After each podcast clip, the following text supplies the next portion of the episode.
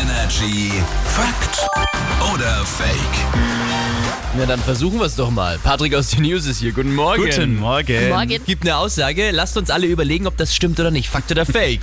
Geschmolzenes Eis, das schmeckt süßer.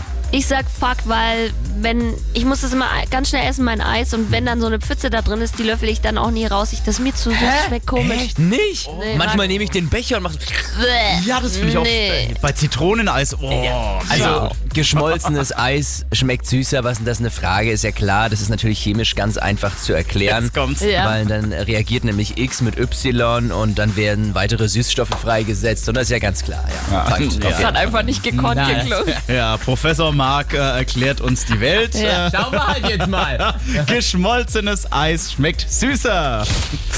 So weit, so richtig. Ja, liegt aber jetzt nicht so daran, dass es jetzt so süßer wird, wenn das Eis schmilzt. Wir nehmen die Süße einfach stärker wahr als im gefrorenen Zustand. Ist ähnlich übrigens wie bei Softdrinks. Wenn man jetzt so eine warme Cola hat, dann schmeckt das ja einfach pap. Mhm. Das stimmt wirklich, ja. Und frisch aus dem Kühlschrank ist der Effekt dann nicht mehr so stark und bei unserem Speiseeis ist es haargenauso. Ich habe noch eine Frage zum Eis. Kennt ihr diese Leute, die provozieren es auch, dass sie da viel geschmolzenes Ja. Eis drin haben? Die, die, ah, das Die rühren umrühren, dauernd, ja. Die das umrühren. Das habe ich vor allem in Es der ist eine Kindheit Frech- bestimmt auch schon gemacht. Es ist Du eine musst mal ein bisschen Frechheit. toleranter werden, Fräulein.